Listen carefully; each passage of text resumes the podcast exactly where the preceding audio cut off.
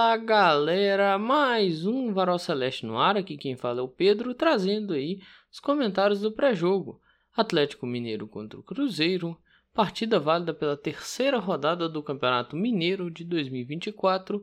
Enfim, chegou o primeiro clássico do ano. Partida que será realizada na Arena MRV às 19h30. Transmissão do Premier. Vamos lá? Cruzeiro relacionou os seguintes atletas: goleiros Rafael Cabral, Anderson e Léo Aragão. Defensores: João Marcelo, Palácios, Marlon, Juan Santos e William. Meio-campistas: Fernando Henrique, Felipe Machado, Ian Lucas, Japa, Lucas Silva, Lucas Romero, Matheus Pereira, Ramiro e Vitinho. Atacantes: Arthur Gomes, Fernando, João Pedro, Juan de Neno, Rafa Silva e Robert. Tem as ausências aí, né, do Neres e do Gasolina por suspensão. O Lucas Oliveira, que partiu rumo ao Valladolid para esse restante de temporada europeia. Aí você tem o Matheus Vital fora também, questão de indisposição. Vou até ler o tweet do Cruzeiro aqui, o post né, que o Cruzeiro fez, com quadro febril de e de indisposição. O meio-campista Matheus Vital não está disponível para a partida deste sábado contra o Atlético. Aí você olha, tem acho que sete jogadores da base, bacana e tudo mais. Né? Aí você tem algumas preocupações a ver como que o Ramiro vai voltar, como que o Machado volta, se bem que né, o Machado tem menos tempo parado do que o Ramiro. O Ramiro tá parado desde maio de 2023. Ver se ele vai jogar e se jogar é ver como volta. E você tem, por exemplo, quem que vai jogar no lugar do, do Neres, né? Minha preocupação é o Palácios jogar, né? Eu já não vou ficar muito preocupado com o Arthur Gomes, porque é preocupação à toa que vai jogar, né? Um momento ou outro ele vai jogar, seja entrando titular ou não. Aí fica aquela coisa, né? Falta, acaba tirando a paciência da gente. Mas aí é aquela, né? É tentar ter paciência, é procurar paciência onde, onde não tem. Então fica essas questões. A outra preocupação fica por conta da da façanha. Eu vou chamar assim para não tentar não pesar a mão, da façanha que a federação conseguiu fazer na escala da arbitragem. Colocou o Paulo César Zanovelli para pitar o jogo, cara. Ah, você deve estar tá de brincadeira, meu irmão. Sabe? O cara na rodada passada, velho, marcou uma falta do Gasparzinho no maluco do Itabirito, velho. O cara marcou uma falta que não existiu, gente. Se fosse só isso, assim, eu já eu ia estar tá puto. Mas aí você volta, você pega o antecedente do camarada, né? Aí você volta no brasileiro do ano passado, a quantidade exorbitante de cagada que ele fez o campeonato inteiro. Ele avacalhou o jogo do Flamengo, do Bahia do Flamengo. Ele deu falta inexistente num jogo entre Corinthians e Goiás na arena, na Neoquímica Arena. Ele apitou o primeiro jogo do Cruzeiro ano passado contra o Patrocinense ele não deu vermelho na entrada claríssima para vermelho em cima do Vital. Você vai pegando, vai voltando. O histórico do cara é horrível. Aí sim, aí vem né, faz essa cagada monumental de marcar mais uma falta fantasma, né? Que o, o jogador sente a coxa sozinho, sente a parte muscular sozinho e marca a falta. Aí eu acho incrível, cara. Eu achei assim algo sensacional que a federação fez. Pô, vamos punir o cara? Não, não vamos punir o cara. Punição não, não deve ser o caminho. Nós vamos premiar o cara. Porque a arbitragem no Brasil, velho, ela não é punida. Ela é premiada, cara. Uma coisa sensacional. Se você for olhar, uma coisa incrível. O cara não sofreu uma punição, velho. O cara sofreu uma premiação. Você apita um jogo que, com todo respeito ao Vila Nova, com todo o respeito do mundo ao, ao time do, do Itabirito e tudo mais. Você apita um jogo, Vila Nova e Itabirito. Você faz a cagada que você fez num jogo que não tem pressão, cara. É um jogo que não tem pressão. Tá tranquilo, né? Favorável, no seu controle. Aí, o que, que acontece? Você vai dar uma falta que não existiu. Ó, bicho. Você joga tudo, toda a atenção. Que sim, ninguém tinha atenção em cima do, do Paulo César Novelli naquele momento. Mesmo sendo um árbitro muito ruim, muito horrível. Você joga toda a atenção do público em cima de você. E eu não vou mentir, gente. Eu tava esperando isso acontecer, né? Porque diz que é o melhor árbitro que nós temos. O jogo que eu falei que eu citei aqui, né? Que ele avacalhou do Bahia contra o Flamengo foi aquele Bahia 2, Flamengo 3. Lá no primeiro turno, na rodada 6 do Campeonato Brasileiro. Ele expulsou o Rezende, ele expulsou o Canu. Ele fez um monte de coisa assim muito bizarra. Então assim, você pega um cara desse e fala, velho, você fez cagada num jogo pequeno, toma um jogo grande pra você pitar. De presente.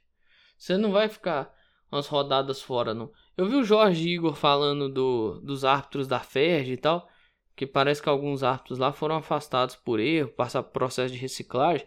E lá ele fala que tinha que ser publicizado, né? Colocar de forma pública esse, esse processo da, de reciclagem, né? Se não de forma pública o que, que é feito e tal, como é feito, explicar de uma maneira mais clara o que, que é esse processo. Eu vou até deixar o vídeo aqui.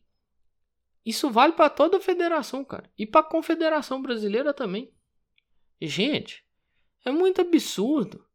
Aí, assim, você passa o tempo inteiro pensando. Porque se fosse outro árbitro, cara, eu não estaria falando isso aqui não. Nem ia ter esse tema. Eu ia passar para outra coisa. Mas não tem como eu não falar do Zanovelli, cara. Porque é o que eu falei, velho. O árbitro aqui não sofre punição. Ele ganha premiação, cara. É, deve ser muito bom você ser árbitro desse, desse padrão. Tipo, FIFA, pá, CBF nível alto. É, FIFA igual o Zanovelli é. Ou né? CBF como o Marcelo de Lima Henrique foi um tempo aí e tal. Deve ser muito bom ser árbitro assim, cara. Você faz uma cagada, ganha um jogo grande. Ou você faz uma cagada, fica 3, 4, 5 jogos fora, a depender do tamanho da cagada que você fez, e você volta num jogo importante pro campeonato. Aí lá no brasileiro lá, vocês vão imaginar que você é um árbitro aí, você fez uma cagada num jogo Corinthians e Cuiabá, Corinthians e Goiás, né, para citar o exemplo que eu dei aqui do, do Zanovelli. Aí você fica dois, três jogos fora, você volta num Flamengo e Palmeiras. Você volta num Corinthians e Palmeiras. Ah, isso não existe, cara. Isso, isso aí, esse, esse sistema aí não bate, cara. Não bate na boa. O que a federação fez aí foi sacanagem. Isso aí não vai, não, não tem como, cara. Isso não, não tem como. Não, não tem como. E assim, agora voltando para o aspecto do jogo, que outra coisa, outra preocupação. Quem que colocou, quem que credenciou Arthur Gomes bater bola parada nesse time? Bater escanteio? Por que que esse cara tá fazendo isso agora? Eu já questionei isso aqui já uma vez, tô questionando de novo. Quem que olhou para ele e falou assim, não, você bate bem pra caramba, pode continuar. Cara, já não é efetiva. A bola parada do Cruzeiro já não é efetiva. Aí bota um cara que não é efetivo batendo essa bola parada. É outra invenção, pô. Isso é invenção, gente. Isso é invenção. Ó, uns caras. Rafa Silva, Dineno, Zé Ivaldo, Lucas Romero. É, o, o Verão tá lesionado. E o Léo Aragão dificilmente vai ver jogar. Mas se for necessário, talvez até veja, mas é muito assim. Se for, se Agora, os outros, né, os quatro citados. É, eu vou tirar o Gabriel Verão que tá lesionado, o Léo Aragão, pelas questões de ser terceiro goleiro e tal, mas Romero, Rafa Silva, Zé Ivaldo e Dineno, mesmo desses três, nós já mesmo desses quatro, nós já conhecemos três, sabemos o que, que eles podem entregar, a gente vai ter uma paciência, esperar para eles entrar em ritmo de jogo, e esse aí é o ponto que encaixa o Dineno, esperar o Dineno entrar em ritmo de jogo e tal. Vai ter algumas críticas e tal, né? Perder gol cara a cara com o goleiro, perder gol aí, né, mais tranquilo, igual foi no jogo contra o Atlético, com a bola veio dada para trás, ele acabou furando. Mas assim, você vai ter alguma paciência com esses quatro. Agora, Arthur Gomes, Palácios, Matheus Vital, é, William, Lucas Silva, Neres, Rafael Cabral, esses caras já estão aqui já, velho. Já estão aqui, estão tempo já, né? Então não precisa ficar esse carinho. Ah, começo de temporada. Beleza, começo de temporada, mas tem certas coisas que faz parte do futebol desde quando você é moleque, pô. Tem coisa que não, não encaixa, velho. Ah, mas é começo de temporada. Mas tem coisa que não encaixa, velho. O cara acaba o ano mal, entra o ano mal. Como é que, como é que eu vou esperar que esse cara evolua? E a cada partida parece regredir. Ele, assim, eu tô citando o Arthur Gomes. Por exemplo, o Lucas Silva. O Lucas Silva, na partida passada, já deu das dele. O, o William contra o Vila Nova e contra o Atlético ficou assistindo os caras cabecear. Num Cruzeiro tomou gol, na outra o cara tava impedido e o Rafael Cabral fez uma baita defesa. Então, sim, o Marlon errou um domínio contra o Atlético. Então, os caras que estavam aqui, velho, não tem jeito. Você vai ter tentar ter uma paciência e tal, mas pô, você vai acabar dando uma criticada, não tem jeito, né? E o cara que termina mal a temporada e começa mal a outra temporada, aí que não tem jeito mesmo. Aí eu tava vendo, até cheguei a comentar um tempo atrás da impaciência do torcedor. Será que a impaciência do torcedor não vem daquela carta do Ronaldo? Que às vezes o torcedor também não estava esperando muita coisa esse ano. Aí o Ronaldo vem, faz aquela carta colocando o que todo mundo queria ler e ouvir. Aí sim, gera uma cobrança que talvez não geraria. Talvez ia ter um ou outro que ia cobrar e tal, mas pô, talvez não precisava, sabe? Atrair aquilo. E outra coisa que preocupa, mesmo o Cruzeiro indo atrás aí do, do Vilhalba, do Cifuentes e tudo mais, para dar peças, municiar com material humano treinador, mas vai precisar buscar zagueiro, vai precisar buscar um vai precisar buscar um lateral, né? Vai precisar buscar pontas, até mesmo um centroavante, né? Porque por mais que tenha os meninos da base, mas é aquela história. Tem a oscilação desses meninos, não só desses meninos, mas do elenco inteiro, mas tem a oscilação desses meninos e você não entra na temporada sem contar com lesão. Em algum momento ou outro alguém vai lesionar, cara. Infelizmente, não tem ninguém torce para isso. Mas pode acontecer de alguém lesionar. E essa que fica aí de, de alerta, né? Isso que fica de alerta. O Vilhalba e o Cifuentes eu não os conheço, né? Você vê scout e tudo mais, você vê informações, você vê aqueles vídeos, mas assim, gente, o scout ajuda a analisar, claro, mas você vai conhecer o cara mesmo é a hora que vestir a camisa e tal. E aí é aquele momento, você vai virar reforço mesmo ou você vai ser só uma contratação? Porque uma coisa é a contratação, outra coisa é o reforço. Nesse último bloco, eu citei a questão dos meninos da base oscilarem, né? E tomara que sim, sejam utilizados, entendo, vão oscilar mesmo, mas que sejam utilizados e potencializados. Joseph e Otávio foram fazer um intercâmbio no Valladolid. Talvez algo muito próximo do que aconteceu com o Juan Índio e o Juan Gabriel temporada passada, só que eles foram fazer esse intercâmbio no PSV. Eu até comentei isso aqui na época. Pode ajudar, isso ajuda e tal. Abre a, a cabeça, nova cultura, novo lugar. Né? O Pessolano que tá por lá e tudo mais. Mas assim, não tô nem aqui para debater isso não. Tô aqui mais para debater a questão do Joseph. Não tá fazendo teste? Começo de temporada na teste, tal, mineiro. Por que, que não testa o menino, cara? O Cruzeiro tá precisando de alguém ali naquele meio de campo, sabe? O último jogo, Ian Lucas e, e Lucas Silva, a coisa não rodou. Sabe? Japa e Lucas Silva, beleza e tal, mas precisa de alguma coisa ali.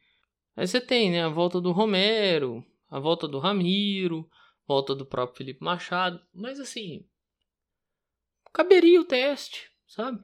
Eu entendo, é uma baita oportunidade, não só oportunidade profissional, mas oportunidade pessoal de vivenciar um novo lugar, uma nova cultura. Não vou ficar só falando em cima disso. Mas, pô, poderia trabalhar isso de uma outra maneira, sabe? Poderia deixar o Joseph aqui e tudo mais, colocar um outro menino nessa roda aí pra fazer esse intercâmbio. Que talvez o Joseph seria muito útil. E perde essa oportunidade de testar e observar se ele seria realmente útil nesse momento pro Cruzeiro, nessa rodagem aí que o treinador pretende fazer no início da temporada. Vamos ver. Falar em menino da base, o Kaique foi para seleção, lesionou, foi desconvocado, tá voltando, lesão muscular. Mas todo modo é ruim, porque você tem que parar, tem que fazer o tratamento, mas tem, depois tem que recondicionar. Aí você perde o atleta aí por um tempinho. Nesse tempinho tem jogos rolando. Vamos ver o que, que vai acontecer aí nesse, nesse caminhar né, de, de testes e tudo mais ver o que, que vai ser feito na no jogo desse sábado. Leva os meninos da base, eu acho importante, mas vamos ver se vai utilizar, né? Porque o meu grande receio é utilizar o Palácios na defesa, cara. Entendeu? Ah, pô, lançar um moleque da base também é complicado, mas pô, às vezes lança. O menino tem personalidade, consegue jogar e tal. Às vezes lança dá errado, mas é aquilo, o treinador entendeu que agora é o momento que ele tem para ver se vai dar errado ou não. Né? Não é lá na frente, não é na metade do brasileiro para fazer, ficar fazendo teste.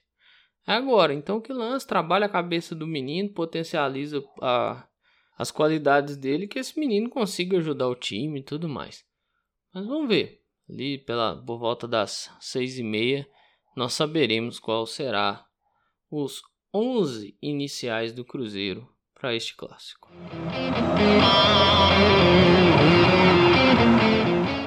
Para finalizar, acaba esse episódio. Episódio até um pouco mais longo do que eu esperava que fosse, mas devido ao acúmulo de situações aí da semana, o Cruzeiro conheceu seu adversário na Copa do Brasil, na primeira fase, é o Souza. O Cruzeiro viajar Sertão, lá no Paraíba, e encarará um adversário que está há um ano invicto em casa. Complicado, né? Cruzeiro empatando passa e tudo mais. O presidente do Souza até criticou isso mais para frente. Nós falaremos disso aqui, mas assim é complicado, né? ainda mais não é uma viagem simples, não é nada fácil. Mas vamos ver o que o Cruzeiro consegue fazer. É importante essas classificações. Se avançar, o mando de campo da segunda fase é do Cruzeiro.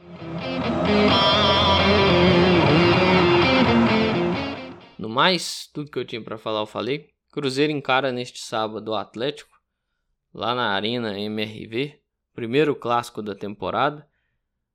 Uma vitória seria muito importante. Facilitaria muito o processo, facilitaria muitos trabalhos, né? Jogo complicado, que, gostando ou não, querendo ou não, o favorito são eles. É o time né, mais caro, mais competitivo, com melhores peças, melhores nomes. Mas é aquela, o clássico tem um aspecto que às vezes essas coisas acabam ficando em segundo, terceiro plano. Vai ter que ter vontade, vai ter que ter muita intensidade, vai ter que ter muito querer. Então, vamos ver o que, que vai acontecer. Volto a dizer, uma vitória seria incrível, ajudaria muito. Mas, se o empate vier também, eu não estou recusando não. Beleza? A derrota pode criar um mundo ao qual não nos ajudará. Mas tudo que eu tinha para falar eu falei. Um grande abraço a todas e todos. Eu espero que vocês fiquem bem se cuidem.